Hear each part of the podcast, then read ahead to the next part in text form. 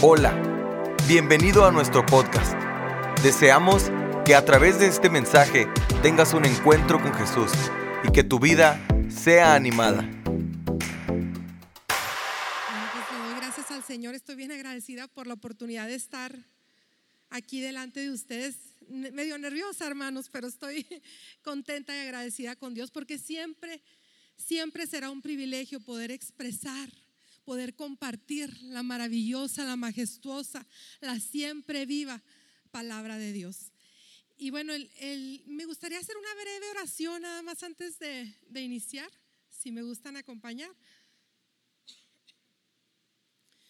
Padre Celestial, el hermoso Dios, hermoso Rey, hermoso Señor, vengo delante de tu presencia, Señor. Me presento delante de ti, Señor.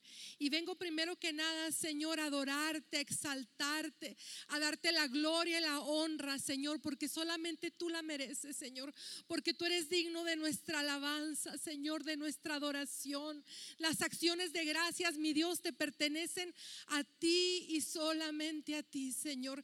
Gracias porque eres un Dios real, Señor, que está vivo, que nos ama con amor eterno, que estás aquí con nosotros, Señor, que como tu palabra lo dice, nunca nos dejarás y nunca nos abandonarás, Señor. Gracias porque tu palabra me dice, Señor, que cuando dos o más están reunidos en tu nombre, tú estás en medio, Señor. Tú has recibido adoración en esta noche, Señor. Ahora yo pido de tu ayuda, Señor amado, de tu asistencia, Espíritu Santo. Yo me hago a un lado mis pensamientos, mis emociones, aún lo que yo quiero expresar, Señor. Y te pido, Señor, que me tomes como un vaso, Señor, para ser usada por ti, Señor. Que tu Espíritu Santo tome el control total de lo que sale de mi boca, Señor. Lo pongo todo delante de ti, Señor. Y te pido, Espíritu Santo, que hables a cada uno de mis hermanos, que hables al corazón, que en este día nos hables a todos, que nos inquietes, que nos redargullas, que nos ayudes a hacer tu perfecta voluntad. Estamos en tus manos en el nombre precioso y poderoso de Cristo Jesús. Amén. Bueno, hermanos, este, el tema que, que traigo en esta noche lo he titulado Vuelve a florecer. Como todos saben, hermanos, Dios nos habla de muchas maneras, ¿verdad? Y una de las principales maneras en que nos habla es por medio de su palabra. Y aún por medio de su palabra hay muchas formas por las cuales Dios nos habla. Eh, Él usa parábolas, usa ilustraciones, ¿verdad? Muchas veces para revelarnos o explicarnos que podamos entender claramente una verdad espiritual. Él la ilustra con algo que es conocido para nosotros, ¿verdad? Por ejemplo, ¿quién no recuerda la parábola del hijo pródigo? ¿Quién no recuerda ah, el principio del- de la ofrenda, ¿verdad? El principio del, de la siembra y la cosecha, ¿verdad? Que aunque lo vemos en la agricultura y entendemos el principio, el Señor nos habla por medio de esto para que podamos entender una, un principio espiritual también y que sea más fácil para nosotros ponerlos en práctica. ¿Quién no recuerda también la parábola de la oveja perdida, verdad? Cómo el Señor en diferentes ocasiones nos compara con una oveja, ¿verdad? Que nos habla que Él es el buen pastor, que su vida da por las ovejas. Tenemos el Salmo 23, o sea, hay mucha escritura, ¿verdad? La parábola de la oveja perdida. Y el Señor nos enseña por medio de estas parábolas o ilustra- o ilustraciones verdades espirituales que Él tiene para nosotros, que nos quiere revelar. Y yo hoy me quiero, quiero iniciar con una escritura que está en Marcos, Marcos 8, 23 al 25. Y yo creo que este día podemos aprender un poquito más, ¿verdad? De lo que, de, estas verdades reveladas a través de ilustraciones que el Señor nos muestra. La parábola es la parábola del ciego de Bethsaida. Yo creo que muchos conocen la historia, ¿verdad? De este ciego. Dice así, entonces tomando la mano del ciego, le sacó fuera de la aldea Jesús y escupiendo en sus ojos, le puso las manos encima y le preguntó si veía algo. Él, mirando, dijo, veo los hombres como árboles, pero los veo que andan. Luego le puso otra vez las manos sobre los ojos y le hizo que mirase y fue restablecido y vio de lejos y claramente a todos. Cuando yo leí la primera vez esta escritura, hermanos, como que, ay, como que no me quedó muy claro, como que me quedé inquieta, porque no pude entender cómo el Señor Jesús no hizo un milagro así en el momento. Porque si, ustedes se ponen a, a pensar un poquito en los milagros que hizo Jesús, la palabra clave siempre era y al instante. No sé si recuerdan que oró por un ciego y dice, y al instante le fueron abiertos sus ojos. Oró por un paralítico y dice, y al instante se puso de pie, ¿verdad? O por un endemoniado y dice, y al instante fue libre. Y al instante, y al instante, cuando el Señor declaraba una palabra de sanidad, de liberación, al instante se daba ese milagro. Pero a mí me llama mucho la atención en esta ocasión, en este milagro que el Señor hizo, que, primero pues parece medio contradictorio, ¿verdad? Porque como que ora el Señor por el ciego y el ciego no ve claro, dice que ve a los hombres como árboles y entonces vuelve a poner sus manos sobre él y entonces ya ve claramente. Y les digo que esto me causaba a mí un poquito de, de choque, ¿verdad? Ahí. Pero empecé a investigar un poquito más y me gustó mucho. Eh, escuché a un pastor que daba una explicación y la verdad me gustó mucho y me gustaría compartirlo con ustedes él explicaba que, que, muchas veces Dios, de hecho, siempre está más interesado que nuestra sanidad física. Como decía ahorita el, hermano Luis, está más interesado en nuestra sanidad espiritual. Antes de darle la vista al ciego físicamente, él estaba más interesado en que él viera espiritualmente, que sus ojos espirituales se abrieran. No sé si recuerdan también una sanidad que hizo nuestro Señor Jesucristo cuando los cuatro amigos traen a su amigo paralítico y lo llevan hacia donde está Jesús. Y hay tanta gente en la casa donde estaba que se suben al techo, abren el, hacen un agujero en el techo e introducen al paralítico. Y me llama la atención porque aquí, aquí pasa algo parecido el Señor Jesús dice que al ver la fe de los amigos, fíjese lo que le dice al paralítico, amigo, te perdono tus pecados. Y entonces se hace así como que una pausa ahí, ¿verdad? Y, ahí empieza la murmuración y empiezan las personas que estaban ahí a pensar, ¿quién es este para perdonar los pecados? Y empiezan a pensar mal de Jesús, ¿verdad? Pero el paralítico no se levanta en el instante, sino que Jesús conociendo el pensamiento de cada uno de ellos les dice, ¿por qué, ¿por qué están pensando de esa manera, verdad? Y entonces vuelve a decir, al, paralítico, le dice, al que no podía caminar, levántate, toma tu, tu camilla y vete a tu casa. Y dice, y en ese mismo instante, ahora sí, ¿verdad? Y ante la mirada de todos, aquel hombre se levantó, tomó la camilla y salió de ahí. Yo les aseguro, hermanos, que el Señor Jesús estaba más interesado en la salvación de este hombre que en que él se levantara y empezara a caminar. Y es que esto es una verdad espiritual que se deja ver aquí, ¿verdad? El Señor siempre va a estar más interesado en lo espiritual, en que se nos abran los ojos espirituales, en que entendamos que Él vino a salvarnos, en que obtengamos la salvación, a que obtengamos una liberación, una sanidad, etcétera, ¿verdad? Entonces, teniendo esto en mente, hermanos, yo empecé a indagar un poquito más, dije, bueno, si de alguna forma nos está el Señor enseñando una verdad espiritual, y es que es que Dios nos mira como árboles. Yo dije, bueno, tiene que estar respaldado en la palabra, ¿verdad? No puede ser solo esa escritura. Así que empecé a investigar, hermanos, y me sorprendí, porque hay muchas escrituras que relacionan que nos relacionan a nosotros como los árboles. Y yo me ponía a meditar, decía yo, qué extraño, porque bueno, al menos en mi vida, yo, mi experiencia es que yo más bien siempre me relaciono con oveja, ¿verdad? Y que te, predican mucho de esto y lo entendemos y es, y es maravilloso porque comprende uno mejor los conceptos. Pero como árbol, decía yo, pues como que no me suena tan, tan claro. Pero bueno, empezando inmediatamente con el Salmo 1. Yo creo que todos lo conocemos, ¿verdad? Bienaventurado el varón que no anduvo en consejo de malos, ni anduvo en camino de pecadores, ni en silla de escarnecedores se ha sentado, sino en la ley de Jehová está su delicia, y en ella medita de día y de noche. Y fíjese lo que dice enseguida, será como árbol plantado junto a corrientes de agua, que da su fruto a su tiempo y su hoja no cae, y todo lo que él hace prosperará. Entonces dije, ah, sí. Y empecé a ver más. Si se fijan en el Nuevo Testamento hay mucha comparación, ¿verdad? Nos habla, hablando del ser humano, dice, por sus frutos los conoceréis, ¿verdad? Dice, no puede un árbol bueno dar frutos malos, tampoco puede un árbol que es malo dar frutos buenos. Y aquí se está refiriendo al ser humano, ¿verdad?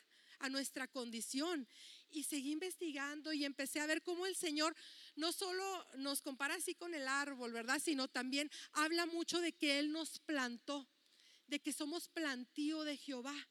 Dice, por ejemplo, Isaías 61 nos dice, y serán llamados árboles de justicia, plantío de Jehová para la gloria suya. Fíjense qué hermoso.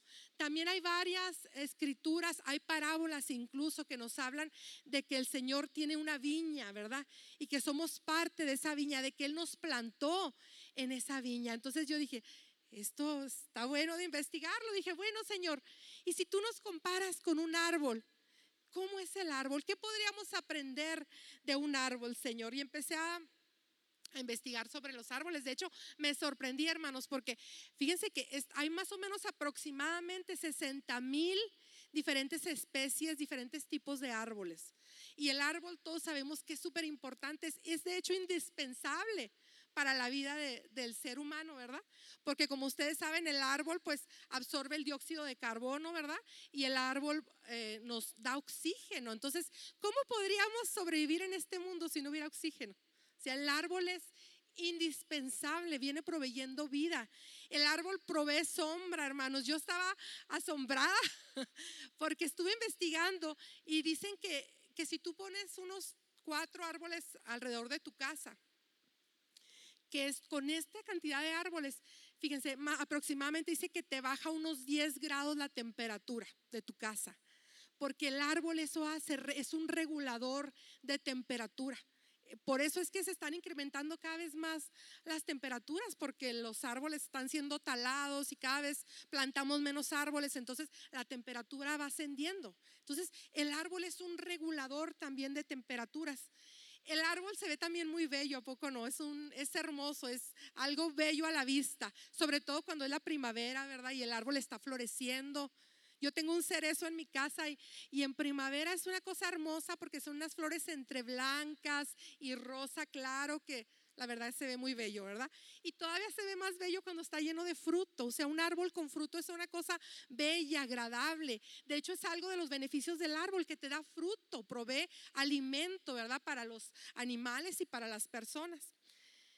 El árbol se reproduce, ¿verdad? El árbol este, trae semilla en su, en su fruto y esta se reproduce. Entonces, el árbol es bien importante, hermanos. Y si empezamos a compararlo un poquito con nosotros, yo creo que son principios muy buenos que podemos poner en práctica en nuestra vida, ¿verdad? Entendiendo, tenemos bien claro los principios de que somos la luz del mundo, tenemos bien claro que somos la sal de este mundo, pero a mí me queda ahora muy claro también que el Señor nos ha puesto para vida para transmitir vida en este mundo, así como el árbol suelta el oxígeno, ¿verdad? Nosotros traemos un oxígeno espiritual que da vida y no vida solo para aquí, sino provee para vida eterna, ¿verdad? Este árbol trae un fruto maravilloso que alimenta y así igual nosotros, hermanos, somos portadores del mejor alimento espiritual que pueda existir que es la bendita palabra de Dios, ¿verdad? Entonces estamos aquí para nosotros compartir, para regular la temperatura espiritual, hermanos. Entre más se levanta el enemigo, dice la Biblia que se levanta como un río pero que el Señor levanta bandera por nosotros. Para eso estamos plantados en este mundo también para regular, hermanos, la temperatura, ¿verdad? Y bueno, hay tantas cosas, ¿verdad? Que para las que está el, árbol. Pero yo me, me, inquietaba mucho lo de la viña. Y quiero que vayamos, si me pueden acompañar a Isaías. Es Isaías 5. Y el Señor aquí habla un poco acerca de esa viña, porque yo dije, hagan de cuenta que fue como que empecé a ver las cosas diferentes. Dije, bueno, me voy a imaginar que somos árboles de verdad. y empecé a ver al Señor plantando esa viña de la que habla aquí en Isaías, plantándola con tanto amor, con tanto esmero y con un propósito específico. Y yo decía, nos plantó y puso arbolitos, ¿verdad? Que somos representados por nosotros. Y mire lo que dice Isaías 5.1. Ahora cantaré por mi amado, el cantar de mi amado a su viña. Tenía mi amado una viña en una ladera fértil. La había cercado y despedragado y plantado de vides escogidas. Había edificado en medio de ella una torre y hecho también en ella un lagar y esperaba que diese uvas y dio uvas silvestres. Fíjese qué tremendo. El Señor plantó una viña y dice que, que plantó, que, que fueron este, vides escogidas. Usted sabe que usted y yo somos escogidos de Dios. Y, y digo, Qué tremendo porque dice que con amor plantó una viña y escogió las vides y las puso, ¿verdad? Las plantó en ese lugar y tenía un propósito bello. Pero qué triste que cuando él vino a buscar fruto, encontró que dio fruto silvestre. Y yo aquí empecé a, a pensar mucho en nosotros, ¿verdad? A veces el Señor quiere que seamos esa luz del mundo, esa sal de la tierra, esos portadores de vida. Y a veces viene a buscar ese fruto en nuestra vida y no lo encuentra, hermano. Encuentra un fruto bien diferente, ¿verdad? Bien transgiversado. Y eso es una tristeza. También hay otra parábola que habla de esto, que es la, está en Lucas 13 del 6 al 9. Y dice, dijo también esta parábola, tenía un hombre una higuera plantada en su viña y vino a buscar fruto en esta higuera y no lo halló. Córtala, ¿para qué inutiliza también la tierra? Él entonces respondió, y le dijo, Señor, déjala todavía este año, hasta que yo cabe alrededor de ella y la abone. Y si diere fruto, bien, y si no, la cortarás después.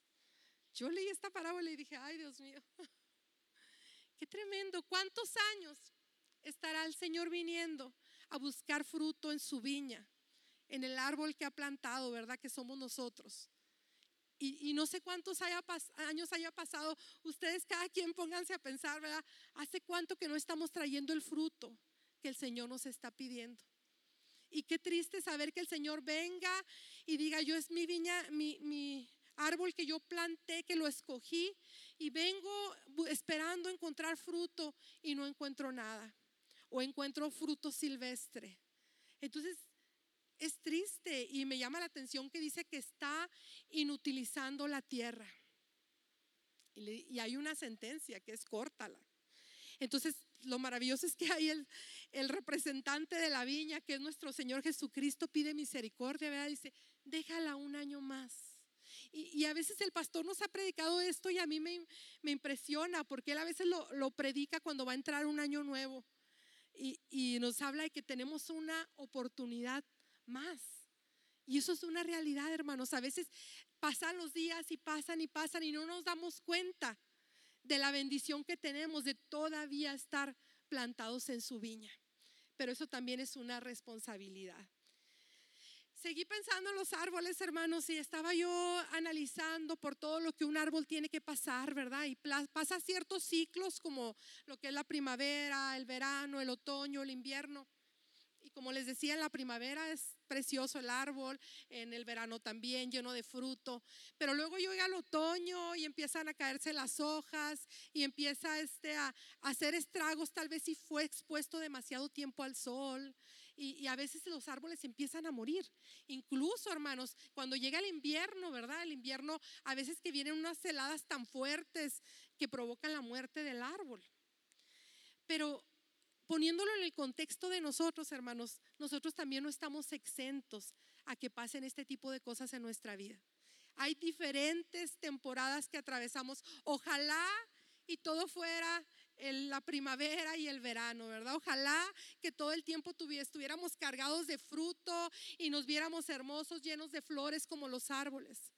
Pero la realidad es, hermanos, que hay diferentes temporadas en nuestra vida. Y que Dios las está permitiendo. En el caso del árbol es necesario que pase por el invierno. Fíjense, me sorprendí, hermanos, porque eh, estuve estudiando y decía que, que los árboles tienen que estar expuestos a cierta temperatura, algunos tipos de árboles, a una temperatura fría, más o menos entre los 38 y los 45 grados. Y decía que entre más tiempo se ha expuesto a esta temperatura, el árbol florece más pronto. Pero si el árbol es expuesto muy poco tiempo a esta temperatura, entonces el árbol pasa mucho tiempo para que empiece a florecer. Y yo esto me, lo imaginaba tanto en la vida de uno, hermano, porque hay veces que somos expuestos al frío del invierno espiritual y hay veces que estamos expuestos a pruebas muy fuertes. Y no sé si se han fijado, pero muchas veces la gente que ha estado expuesta a pruebas grandes, a situaciones dolorosas, es como que maduran más rápido, florecen más pronto. Sin embargo, hay otro tipo de personas que la llevan todo tranquilo, ¿verdad? Que no han sido expuestas a situaciones tan difíciles y como que se tarda un poquito más en florecer. Entonces, cada prueba, hermanos, cada situación difícil que llega a nuestra vida, ah, viene con un propósito. Dios lo permite y lo permite por algo. Y yo quería enfocarme en dos, dos hombres de la Biblia y el primero es Job. Todos conocemos la historia de Job, se ha predicado muchas veces, hermanos. Todos saben que fue probado grandemente. Pero me llama la atención que él estando en medio de esta prueba, hermanos, él se identifica también con un árbol. Y mire, quiero que vayamos a la escritura, es Job 19:10 y dice así: Por todos lados me ha destruido y estoy acabado. Arrancó de raíz mi esperanza como un árbol caído. Fíjese qué tremendo, como el mismo Job se veía a sí mismo de esta manera, como un árbol caído, sin esperanza, hermanos. Yo me pregunto cuántas veces no hemos estado así. A veces por el proceso de la vida, de que necesitamos crecer espiritualmente y Dios permite situaciones. A veces es consecuencias de nuestros actos, de cosas que hemos fallado, del pecado. Pero nadie estamos exentos de que lleguen estas pruebas difíciles. Dice la palabra, en este mundo tendréis aflicción, pero confiad porque yo he vencido al mundo. Y hay veces, hay momentos en que llegan pruebas muy difíciles, hermanos. Y yo me ponía a pensar en Job. No sé, cada quien puede pensar en el tipo de prueba que ha atravesado, pero tal vez te ha llegado algo de sorpresa. Como los árboles, yo decía, hay veces que tienen que enfrentar tornados, este, huracanes, cosas tremendas y son derribados. Es más simplemente que un carro llegue y los choque y los derriba, ¿verdad? Y a veces nos pasa a nosotras también. Llegan cosas que no esperábamos, que no estaban dentro del plan. Una enfermedad, un, no sé, un, te quitaron el trabajo, te quitaron la casa, ah, una pérdida económica, una pérdida de algún familiar. O sea, llegan situaciones que no esperabas que no estaban en el plan, que no estaban según tú en tu proceso. Y llegan y te golpean tan duro que puedes experimentar lo que Job estaba experimentando, sentirse como un árbol derribado y sin esperanza. No sé si tú te has pasado esto, si lo has experimentado, pero es muy tremendo, hermano, esto, porque aparte, cuando estás expuesto al invierno espiritual, es fácil, o cuando llegan pruebas de este tipo, es fácil que uno empiece a enfriarse con Dios. Es fácil que, que porque a lo mejor no, no, te ha, no se ha cumplido lo que Dios te ha dicho, porque no estás viendo la sanidad o la salvación de un ser querido, tú te empiezas a enfriar en tu espíritu y tal vez ya no sirves con las mismas ganas que servías. Tal vez ya no oras tanto como orabas. Tal vez has descuidado la lectura de la palabra y estás adentrándote en ese invierno espiritual. Más todavía cuando llegan cosas fuertes que te golpean, ¿verdad? Y es lo que experimentó Job. Y me llama la atención, hermano, porque cuando uno está en esos momentos, no sé si ustedes lo han experimentado, yo sí lo he experimentado y cuando está uno en esos momentos de, aflicción o de frialdad espiritual, uno añora volver a los tiempos pasados, a esos tiempos donde era fácil conectarte con Dios, donde oías la voz de Dios que te hablaba. Y, y lo mismo pasó Job. En Job 29 del 2 al 5 nos dice, ¿quién me volviese como en los meses pasados? como en los días en que Dios me guardaba, cuando hacía resplandecer sobre mi cabeza la lámpara, su lámpara, y, a cuya luz yo caminaba en la oscuridad. Como fui en los días de mi juventud, cuando el favor de Dios velaba sobre mi tienda, cuando aún estaba conmigo el omnipotente y mis hijos alrededor de mí. Job pasó por esto. Job anhelaba volver a esos tiempos. A veces uno se oye mucho en el ambiente cristiano que uno dice, ¿cómo quisiera volver a mi primer amor? ¿Cómo quisiera ese tiempo en que era el primero en llegar a la iglesia y el último en irme, en el que anhelaba servirle al Señor, hacer su voluntad, donde no importaba con quién yo me encontrara, yo le presentaba el Evangelio. Y uno empieza a decir, ¿qué me pasó? ¿En qué momento me enfrié? ¿En qué momento permití esto? Anhelo volver a ser un árbol cargado de fruto para el Señor. Y a veces batallamos con esto. También tengo otro personaje que es Nabucodonosor, no sé si lo recuerden. Este rey de Babilonia que Dios lo puso sobre todo. O sea, tenía un poder tremendo este hombre. Y este hombre fue comparado también a un árbol al estar él sobre todas las cosas, sobre todos los reinos, se enorgulleció su corazón. Y Dios le dio un sueño muy tremendo.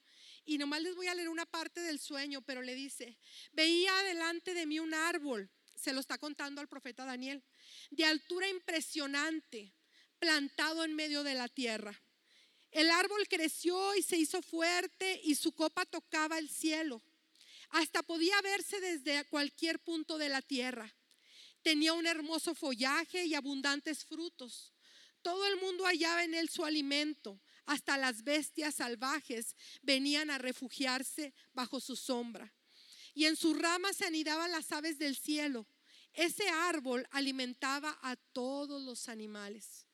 En la visión que tuve mientras reposaba en mi lecho, vi ante mí a un mensajero santo que descendía del cielo y que a voz en cuello me gritaba, derriba el árbol y córtale las ramas, arráncale las hojas y esparce los frutos, haz que las bestias huyan de su sombra y que las aves abandonen sus nidos. Fíjense qué tremendo. Si ustedes conocen esta historia, ustedes saben que fue lo que le ocurrió a, a Nabucodonosor, ¿verdad? Que cuando él cuenta este sueño a Daniel, Daniel le dice, ese árbol eres tú ese árbol que se había, había crecido tanto, que se había extendido hasta el cielo, ¿verdad? Y que había multitud de animales, todas las, los animales del campo venían y reposaban debajo de la sombra de ese árbol, ¿verdad? Donde los pájaros hacían nido, o sea, donde todos comían de su fruto. Dios le dice, tú eras ese árbol. Pero más sin embargo vemos que de parte de Dios viene el juicio como él se había enorgullecido, dice que un vigilante del cielo vino y la orden fue que fuera cortado. Y yo digo, estaba en la misma situación de Job, ¿verdad? Derribado como un árbol y sin esperanza. Como a veces nosotros hemos estado también. Derribados como un árbol y lo más triste, sin esperanza. Porque llegan esos momentos, ¿verdad? En que la esperanza es difícil poder poder seguir adelante con ella. Aunque sabemos, hermanos, que esto que Dios permite tiene siempre un propósito. En el caso de Job, yo veo que hubo un propósito grande y es que Job pudiera conocer más ampliamente a Dios. Porque si ustedes ven la historia de Job, al final de todo lo que pasa Job, y que Dios lo vuelve, lo ayuda y todo. Job dice unas palabras muy sabias y él dice, de oídas te había oído, mas ahora mis ojos te ven. Y es que la prueba y la aflicción, hermano, muchas veces tienen como propósito acercarnos más a Dios. Muchas veces Dios se va a revelar más fuerte a tu vida cuando estás en los momentos de aflicción, cuando estás sintiéndote como ese árbol caído, derrumbado. Dios va a estar ahí para levantarte, hermano. También Nabucodonosor había un propósito no era nada más porque sí, era porque él se había exaltado. Y dice la Biblia que la razón le es de vuelta, porque siete años dura que en el campo, eh, siendo como un animal, él pierde la razón. Y dice la Biblia que hasta que pasan esos siete años y que él levanta sus ojos al cielo y que él reconoce que Dios es soberano y que reina sobre todo, es que la razón le es de vuelta. Entonces había un propósito en la aflicción que Dios les estaba permitiendo. Pero yo trayéndolo a nosotros, ¿verdad? Ya no solamente Nabucodonosor o Job, sino tú y yo tú y yo en lo que estamos viviendo, en lo que estamos experimentando. Como te dije, puede ser que te hayas enfriado, que no supiste ni en qué momento, ya no fue tan importante venir a congregarte, ya no fue tan importante ir a la célula, ya no fue tan importante leer diario la palabra. Algo pasó. O tal vez le fallaste a Dios, cometiste algún error grande y está acusándote el enemigo y esto te impide volver a conectarte con Dios. Y te sientes como ese árbol caído y sientes que ya no hay esperanza y sientes que el propósito que Dios tenía para ti se esfumó. Tal vez estés en esa situación, pero yo quiero decirte que encontré una escritura que me fascinó. Una escritura que te va a llenar de esperanza, hermano. Y es Job 14 del 7 al 9. Dice así, si el árbol fuera cortado, aún queda de él esperanza. Retoñará aún y sus renuevos no fallarán. Si se envejeciera en la tierra su raíz y su tronco fuera muerto en el polvo, al percibir el agua reverdecerá y hará copa como planta nueva. No sé si a usted le emociona esto. A mí me emociona mucho, hermanos. A mí me emociona saber que hay esperanza. Que aunque por más derribados que nos sintamos, por más alejados, por más fríos espiritualmente, hay una esperanza en Cristo, hermanos. Hay una esperanza de que volveremos a levantarnos, de que volveremos a florecer, de que volveremos a traer fruto a nuestro amado Señor. Y me encanta. Y yo me pongo a analizar este pasaje y me lleno de gozo. Y, yo veo dos, dos cosas importantes para que esto se dé. Y una es que no hayamos perdido nuestra raíz, hermanos. Que esa raíz esté ahí bien arraigada, bien cimentada, bien firme. Qué importante es que trabajemos en la raíz, hermanos. En tener raíces fuertes. Y las raíces se fortalecen, hermanos, aquí, teniendo palabra de Dios en nuestra vida, orando, buscando al Señor. Hermanos, los que son papás, fortalezcan las raíces de sus hijos, porque cuando llegue el día malo, el día que llega la tempestad, que llega la prueba, sus hijos y nosotros necesitamos tener esas raíces fuertes para que no seamos desarraigados con la tempestad. Tal vez podamos ser derribados, Tal vez pueda ser quebrado aún nuestro tronco, pero que nuestra raíz permanezca. Que nuestra raíz siga adelante, porque es bien triste, hermano. Encontré una escritura que, ay, hasta me sentí tan mal. Está en Judas, hermano. Después lo lee usted todo en su casa. Nomás le voy a decir unas partes de los versículos del 8 al 13. Es toda la escritura que iba a leer, pero no quiero tomarme mucho tiempo. En el 10 dice, hablando de un tipo de personas, dice, pero esa gente se burla de cosas que no entiende. Como animales irracionales, hacen todo lo que les dictan sus instintos y de esta manera provocan su propia destrucción. Y más adelante, refiriéndose a los mismos, dice, son como nubes que pasan sobre la tierra sin dar lluvia. Son como árboles en el otoño, doblemente muertos, porque no dan fruto y han sido arrancados de raíz. Fíjese qué tremendo. Han sido arrancados de raíz. No podemos perder nuestras raíces, hermanos. Yo no sé cómo viniste esta noche, no sé cómo estás aquí, tal vez diga, no es que esto no es para mí, yo ahorita me siento, estoy bien, estoy en el verano espiritual o estoy en la primavera, mira mis flores, qué bonitas. No sé cómo estás, pero tal vez haya una persona aquí que viene con el último aliento, que viene sintiéndose decaído, destrozado, como ese árbol derrumbado. Y yo quiero decirte que esta palabra es para ti. Porque si estás aquí, es porque todavía hay raíz en ti. Es porque todavía hay algo dentro de ti que te llama y te dice, Ve a la reunión. El Señor tiene una palabra para ti porque todavía tienes esperanza que el Señor te levante, que el Señor te hable, que entre una palabra y te, te simbre dentro de ti y que reacciones y que vuelvas a levantarte y vuelvas a ser incorporado dentro de la viña de nuestro amado Señor. Si estás aquí es porque todavía hay raíz en ti. Tenemos que acrecentar esas raíces, tenemos que afirmarlas porque es necesario que estén ahí. Mire lo que dice Job. Job 29, 18 al 19. Decía yo, en mi nido moriré y como arena multiplicaré mis días mi raíz estaba abierta junto a las aguas y en mis ramas permanecía el rocío. La raíz de Job estaba ahí todavía, bien firme en su amado Señor, en su Dios. También Nabucodonosor, incluso ese hombre, hermanos. Me impacta la escritura, fíjense nada más lo que dice. Bueno, donde dice que, que, vino el, enviado del cielo y derribó el árbol, ¿verdad? Pero enseguida dice, pero deja enterrados el tocón y las raíces, sujétalos con hierro y bronce entre la hierba del campo. Deja que se empape con el rocío del cielo y que habite con los animales entre las plantas de la tierra. Me llama tanto la atención, hermanos, que el árbol fue cortado. Imagínense el árbol tan grande porque entre más altura, hermanos, más duro es el golpe, ¿verdad? Cuando es derribado. El de él estaba muy alto y fue derribado hasta el suelo. Pero me encanta nuestro amado Dios porque es un Dios de promesas, hermano. Es un Dios que cumple sus pactos, sus promesas. Que si habla de una palabra sobre tu vida, él la va a cumplir, hermanos.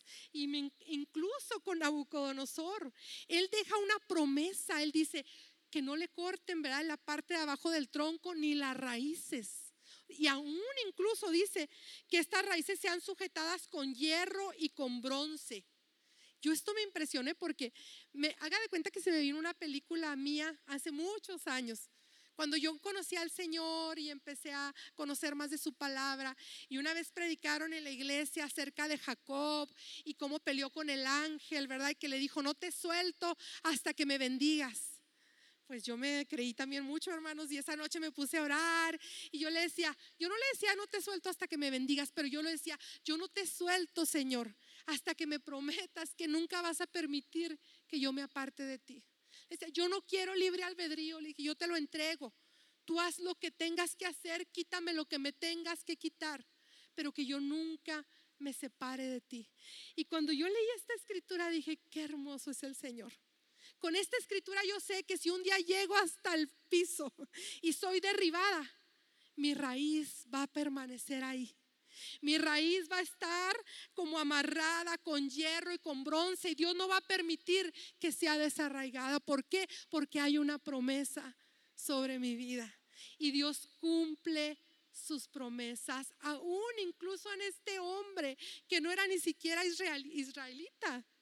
Fíjese qué maravilla. El Señor no permite que la raíz sea arrancada. ¿Por qué? Porque había una promesa que a los siete años él le devolvería la razón. Hay otro determinante, hermanos, y es que seamos expuestos al agua de vida. Decía la escritura, si el árbol fuere cortado, aún queda de él esperanza, retoñará aún, y sus renuevos no fallarán. Si se envejeciera en la tierra su raíz y su tronco fuere muerto en el polvo, al percibir el agua, reverdecerá. Y yo decía, ¿cuál otra agua puede ser si no es el agua de vida de nuestro amado Señor Jesucristo? Dice la escritura Juan 7, 37 y 38, si alguno tiene sed, venga a mí y beba. El que cree en mí, como dice la escritura, de su interior correrán ríos de agua viva. Gloria a Dios, hermano. Gloria a Dios porque tenemos acceso a esa fuente de agua viva, hermanos. Y ahí está la esperanza, hermano, para volver a reverdecer. Ahí está la esperanza para volver a levantarnos. Ahorita les leía que Job decía que su raíz estaba abierta junto a las aguas. Él estaba listo para recibir esa agua de Dios. Esta agua que representa el agua viva del Espíritu de Dios, es agua que nos limpia, ¿verdad? Es agua que trae vida a nuestro ser otra vez. Y ahí está, hermanos, tenemos que ser expuestos a esa agua. Y aquí está el agua viva, hermanos. Tenemos que beber de esta agua viva. Pero no se conforme como Nabucodonosor, hermanos. Él fue restaurado, pero duró siete años para ser restaurado. Y, me llama la atención cómo es la Biblia perfecta porque dice que se dejó la raíz, ¿verdad? Ahí. Pero dice, deja que se empape con el rocío del cielo. Había promesa para que él fuera expuesto también a esa agua de viva, a esa agua de vida, pero solo estaba recibiendo el rocío. El rocío de la mañana, hermanos, son nomás gotitas, es como vapor. Entonces imagínense, ¿cuándo iba a volver a, a tener el agua suficiente para volver a reverdecer. Y a veces nos pasa eso a nosotros, hermanos. Estamos expuestos solo a gotitas. Queremos que Dios nos vuelva a levantar y volver a florecer y volverle a dar fruto. Pero solamente venimos a recibir la gotita del domingo, a veces la del miércoles. Y en nuestra casa no hay comunión con Dios. No estamos bebiendo del agua viva necesitamos exponernos al agua de vida, hermanos. Necesitamos entender que hay un plan grande sobre nuestra vida, hermanos. Necesitamos entender que Dios, a Dios le ha placido que seamos parte de su viñedo. Véalo, visualícelo. Dios preparando esta tierra para nosotros. Dios escogiéndonos y plantándonos como árboles. Y Dios esperando que demos el fruto que Él necesita que demos, hermanos. Hay una escritura que me gustó mucho, ya casi termino. Y mire lo que dice esta escritura. Es una promesa, hermanos. Dice Isaías 27, 6. En los días venideros, Jacob echará raíces. Y no me diga, es que yo no soy Jacob, yo soy del, soy gentil. Y, no, porque acuérdense que estamos injertados en el olivo, ¿verdad? Que es Israel. Somos parte de ellos, dice. En los días venideros, Jacob echará raíces. Israel florecerá y brotará y llenará el mundo entero de fruto. Yo no sé usted, pero a mí me emociona esta escritura. Qué promesa tan maravillosa echará raíces, florecerá de nuevo, brotará y no solo eso, sino que llenará el mundo entero de fruto. No sé si usted quiere ser parte, hermanos, de la viña del Señor.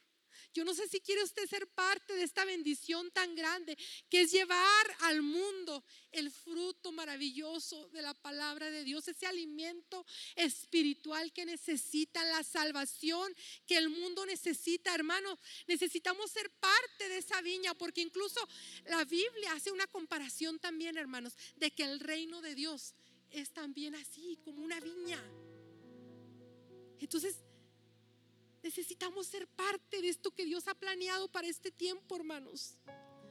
Un tiempo donde Dios quiere usarnos, donde Dios planeó hace muchísimo tiempo, antes de la fundación del mundo. Pensó en ti, pensó en mí.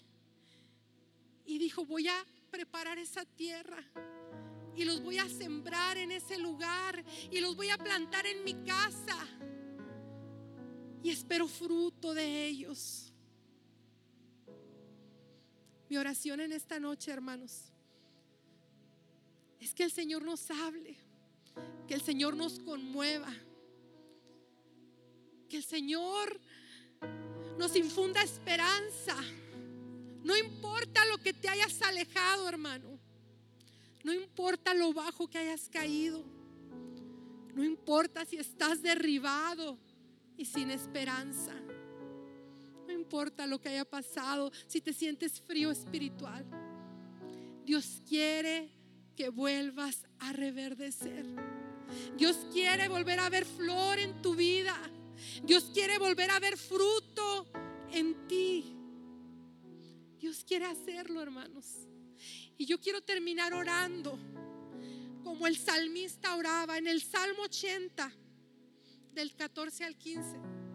Me encantó esta escritura yo dije, yo quiero hacerlo mi oración. Y ojalá que no solo fuera la oración mía, hermanos, sino que fuera la oración de cada uno de nosotros. Dice así, oh Dios de los ejércitos, vuelve ahora. Te rogamos, mira y ve desde el cielo y cuida esta vid, la cepa que tu diestra ha plantado y el vástago que para ti has fortalecido. Señor, pongo esta vida delante de ti, Señor. Pongo la vida de cada uno de mis hermanos que están aquí ahora, Señor amado. No sé por lo que estén pasando, Señor. No sé si tú has venido por años tal vez buscando fruto y no lo has hallado, Señor. No sé, Señor, si se han enfriado, Padre. Si ha venido la culpabilidad, si el pecado, Señor, los ha apartado de ti, no sé por qué estén pasando, Señor, pero lo que sí sé, Señor, es que tú los escogiste, Señor.